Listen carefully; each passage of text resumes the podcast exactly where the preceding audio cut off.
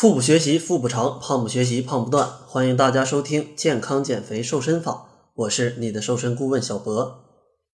健康减肥瘦身法的公众号成立了，陆续会添加一些瘦身技巧哦，而且里面还有一些单纯通过调节饮食瘦身的案例，想看就来关注吧。记得搜索“小辉学院”的全拼。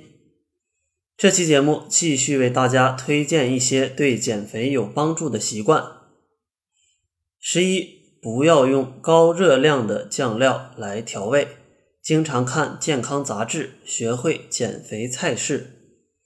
十二，告诉全世界你的减肥目标，让全世界来激发你的减肥动力。十三。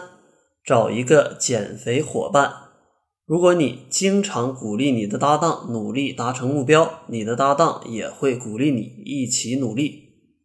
十四，设计一张减肥进度的电子表格，然后打印出来贴在办公室人人都能看到的地方或者家里的墙上。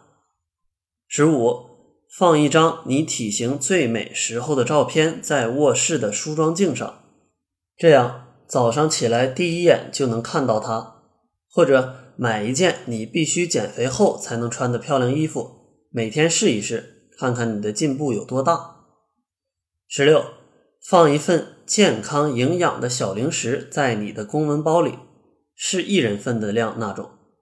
当你加班的时候，就可以先吃了这份零食，让自己不至于太饿，但又不能太饱，因为过后可能还要好好吃一顿。十七，餐前喝一杯水，每一餐都是。十八，把一盒全麦饼干或者即食燕麦片放在办公桌上作为零食，不要像同事们那样有事没事吃糖果。十九，如果你不把垃圾食品买回家，那么你就不会那么想吃了。在买每一种食品之前，要认真看看营养标签。了解你究竟吃了什么和吃进多少热量。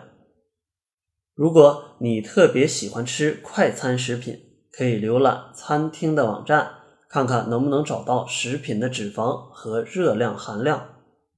二十，随身带着一根跳绳，特别是在工作时间长的时候，挤出五到十分钟的时间来跳跳绳，这样有助你在工作时间里锻炼减肥。这就是全部二十点有利减肥的习惯了。如果都能做到，相信你会更快达成自己的目标。如果需要快速瘦身或对节目有什么建议，可以加小辉的微信：jf 小辉，减肥的首拼加小辉的全拼。